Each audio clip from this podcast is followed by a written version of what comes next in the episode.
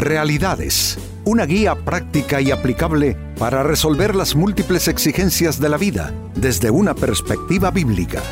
Con nosotros, René Peñalba.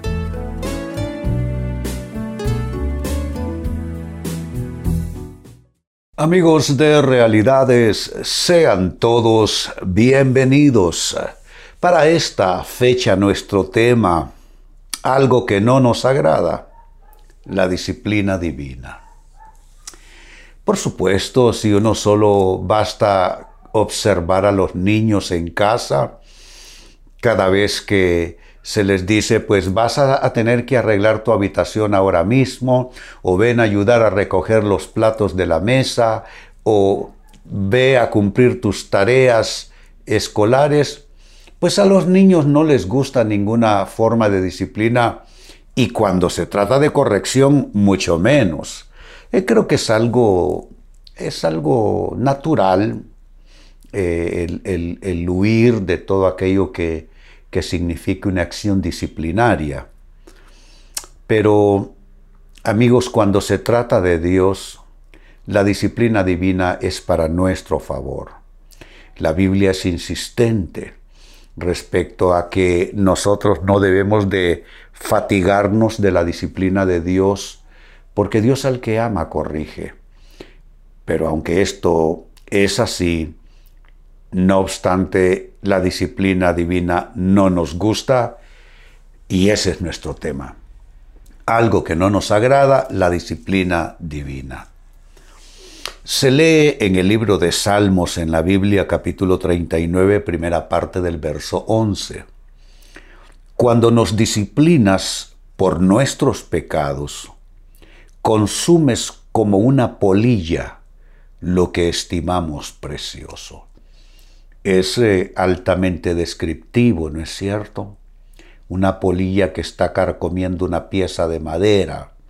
Bueno, es que sucede que nosotros estimamos precioso muchas veces algo que no nos conviene, algo que nos va a traer daño, algo que nos va a hacer mal, porque se llama falta de discernimiento. Los seres humanos no nos caracterizamos por tener gran discernimiento y muchas veces ponemos nuestro corazón en un tesoro que no es tesoro verdaderamente.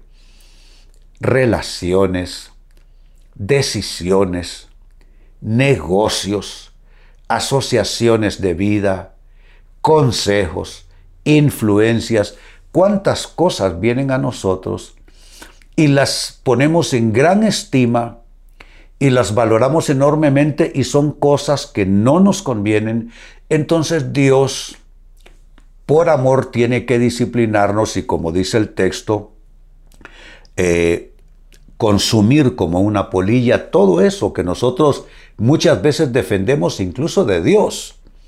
Pero Dios trata con todo eso eh, con el fin de, de hacernos bien, con el fin de traernos una corrección que si no es de Dios, ¿quién más lo va a hacer? Amigo, amiga, ¿quién va a tratar contigo? Eh? Si uno no le permite ni a su cónyuge, ni a sus seres queridos, muchas veces ni a su pastor, uno le permite que te dé un consejo, pues lo que queda es que Dios trate con nuestras vidas. En esto, amigos, déjenme decirlo, no hay nadie que sea tan consagrado a Dios, no hay nadie que sea tan espiritual, no hay nadie que sea tan maduro en las cosas espirituales como para no necesitar disciplina de Dios. Por supuesto que no. Desde Adán hasta Juan el apóstol recibiendo la revelación eh, eh, del Apocalipsis, todos los personajes bíblicos encontramos el trato de Dios, la corrección de Dios, la disciplina de Dios, porque es algo que todos necesitamos. Pues con esta escritura como base, quisiera introducir ahora la pregunta ¿por qué? ¿Por qué es importante la disciplina divina? Eh, y yo creo que la pregunta es importante en razón de esto, amigos. Por lo general, una mala experiencia de vida puede generar un mal concepto de vida. Entonces, si, ejemplo, creciste con un padre o una madre neurótico o neurótica, que se disgustaba demasiado, a veces se le pasaba la mano disciplinando, entonces eso va inconscientemente creando un concepto dentro tuyo, dentro de ti, que, que Dios es así, que Dios se disgusta con facilidad, que Dios tiene de igual manera una reacción neurótica a, a las cosas que tú haces mal. Entonces una mala experiencia de vida genera un mal concepto de vida. Por eso se requiere la explicación y a esa es la que vamos a entrar en este minuto. ¿Por qué es importante la disciplina divina? Primera respuesta, porque mediante ella Dios nos enseña y corrige. Enseñanza y corrección, todos la necesitamos. Y mientras eh, no hay disciplina, pues veamos en un hogar a falta de disciplina y de corrección, a falta de enseñanza y de corrección, los niños van a crecer silvestres. Se van a convertir en una conducta, si es posible, criminal. No van ellos a diferenciar entre lo bueno y lo malo, porque lo bueno y lo malo no es solo algo conceptual, sino es, algo que se va aprendiendo en la práctica. No toque aquí, se va a quemar. No meta ese, ese clavo en el tomacorrientes. Eh, va a botar la lámpara, no se suba a la mesa. Eh, hay que cruzar la calle con cuidado, hay que observar a ambos lados si vienen automóviles. ¿Se da cuenta? No es solo conceptos, sino que se va aprendiendo eh, a discernir lo bueno y lo malo, lo que encierra un peligro y lo que no, a base de la práctica. Entonces dentro de esa práctica Dios, que es nuestro Padre Celestial, Dios introduce esa experiencia de, disciplina, de corrección, de enseñanza, eh, y así vamos entonces de la mano con Él. Si ustedes me preguntan, He vivido algunas experiencias realmente duras en mi vida, pero como las viví de la mano con Él, entonces Dios usó esas experiencias para enseñarme cosas que no pude aprender de otro modo, y Dios usó esas experiencias para corregirme, cosas que yo o no pude o no quise corregir por mí mismo, por mi propia decisión, por mi propia voluntad, por mi propio discernimiento, entonces Dios lo hizo para mí. Estoy diciendo que la disciplina es importante en primer término porque mediante ella Dios nos enseña y corrige. Segunda respuesta, ¿por qué es importante la disciplina divina? Porque mediante ella Dios nos libra de males mayores. Eso es ciertísimo. Dios nos libra de males mayores mediante la disciplina. Eh, lo que yo les decía, niño, no toque allí, se va a quemar. ¿Mm? Tocó la estufa y el niño salió gritando porque se quemó sus tiernos dedos. ¿Va a aprender? Sí.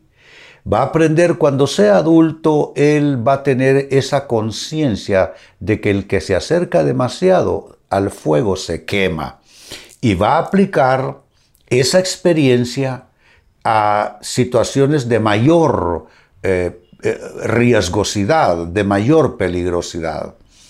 Entonces eh, va a ser librado de males mayores. Entonces, y de igual manera Dios trata con nuestras vidas, pero nunca, amigos, nunca vamos a comparar la disciplina de Dios con estar en medio de una tribulación activada por nosotros mismos. No es lo mismo que Dios esté tratando, corrigiendo nuestras vidas, a entrar en una gran tormenta que nosotros, con malas decisiones, con malas asociaciones de vida, nosotros mismos activamos. Por eso Dios nos disciplina porque en el fondo Él nos está librando de males mayores más adelante. Así es que, amigo, amiga, no te quejes cuando Dios trate contigo. Deja de decir, ¿por qué Dios no me cuidó? ¿Por qué Dios no evitó esto? ¿Por qué Dios no me protegió? Pues no te protegió porque necesitabas tener la experiencia para librarte de una cosa horrible que te puede estar esperando años más adelante. Así es que en todo eso uno va viendo a un Dios amoroso, a un Dios fiel, es fiel a sus propósitos para nuestras vidas, a sus planes para nosotros, a sus diseños para nuestras vidas, y Dios cuida lo suyo. Somos sus hijos, sus hijas, somos ovejas de su prado, Dios cuida lo suyo.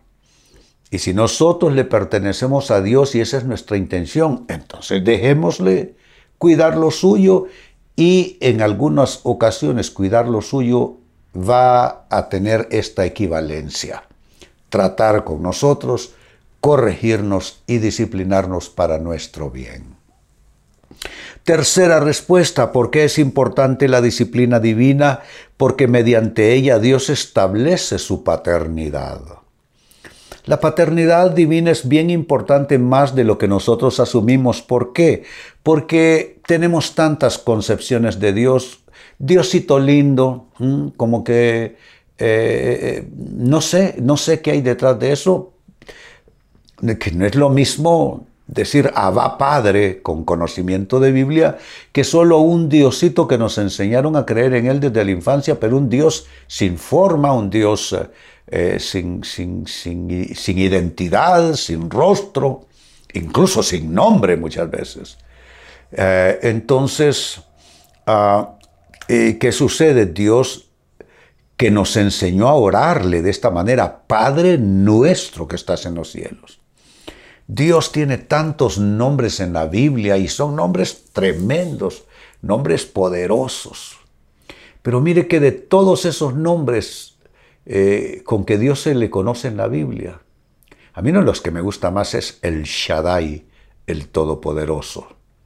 Otros, cuando me escriben, siempre usan mi Abba Padre. Me gusta eso también, es lindo.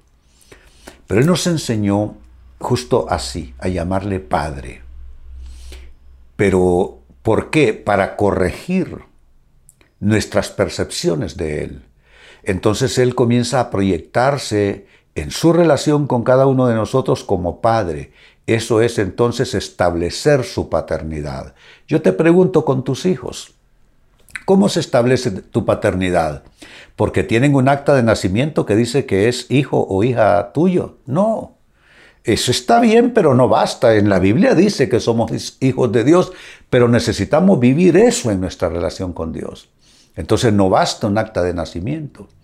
Se necesita esa relación diaria de que desde que el niño es bebé, desde que lo cargas en tus brazos, desde que lo duermes, lo alimentas, lo castigas, un par de palmaditas en las pompis, en fin. Todo eso establece paternidad y eso es importante. Maternidad en el caso de las mujeres, por supuesto, y eso es importante. Entonces cuando ya comenzamos a andar en la vida con la sensación de que tenemos un Dios papá, todo cambia. No es un Dios enemigo, no es un Dios eh, neurótico que por todo se enoja, no es un juez, eh, un juez implacable que solo va a dictar sentencia, es un padre amoroso. Un padre amoroso, por una vez que te disciplina, ¿cuántas veces te va a perdonar? ¿Mm? ¿Cuántas veces Dios te perdonó pecados y quizá alguna vez optó por corregirte y disciplinarte porque ya con el perdón no bastaba, porque te perdonaba y seguías haciendo lo mismo? Entonces Dios te corrigió y te disciplinó. Pero por una disciplina de Dios, cualquier cantidad de veces Dios nos ha perdonado. Entonces vivir y caminar de esa manera, con esa sensación, con esa convicción de que tenemos un Dios papá y, que se establece la paternidad de Dios en nuestras vidas, eso es bien importante y parte del establecimiento de esa paternidad es con la disciplina divina. Y número cuatro, es importante la disciplina divina también porque esa disciplina es una señal, una señal de que somos sus hijos. Es que esto es de doble vía. Por un lado la paternidad divina y por el otro lado nuestra condición de hijos. Nosotros somos hijos adoptados por Dios. Eh, hemos sido adoptados, por lo cual, nos enseña Pablo, podemos clamar Abba Padre, es decir, Papito Dios. Entonces, así como es importante percibir a Dios como Padre, es importante percibirnos a nosotros como hijos. Yo tengo mis problemas, tú tienes los tuyos, pero yo no me considero un hijo descarriado. No me considero un rebelde al que Dios está buscando agarrar a palos. Considero que soy un hijo amado, que Dios es mi guía, Dios me aconseja, Dios me protege y cuando Dios cree que necesito disciplina, Dios me la va a impartir y va a ser para mi bien, va a ser para mi bienestar. El autor de la carta a los hebreos dice que al momento de la disciplina no parece ser disfrutable, pero que después trae frutos de justicia a los que en ella han sido ejercitados. Hablando de Biblia, vuelvo al texto de inicio, Salmos 39, primera parte del verso 11. Cuando nos disciplinas por nuestros pecados, consumes como una polilla lo que estimamos precioso. Sí, Dios destruye y deshace cosas que no son para nuestro bien, que entrañan un riesgo para nosotros, nosotros quizás sin saberlo, acercándonos al fuego, entonces Dios trata con esa situación. Es la disciplina divina. ¿Por qué es importante la disciplina divina? En resumen, por las siguientes razones. Uno, porque mediante ella Dios nos enseña y corrige. Dos, porque mediante ella Dios nos libra de males mayores.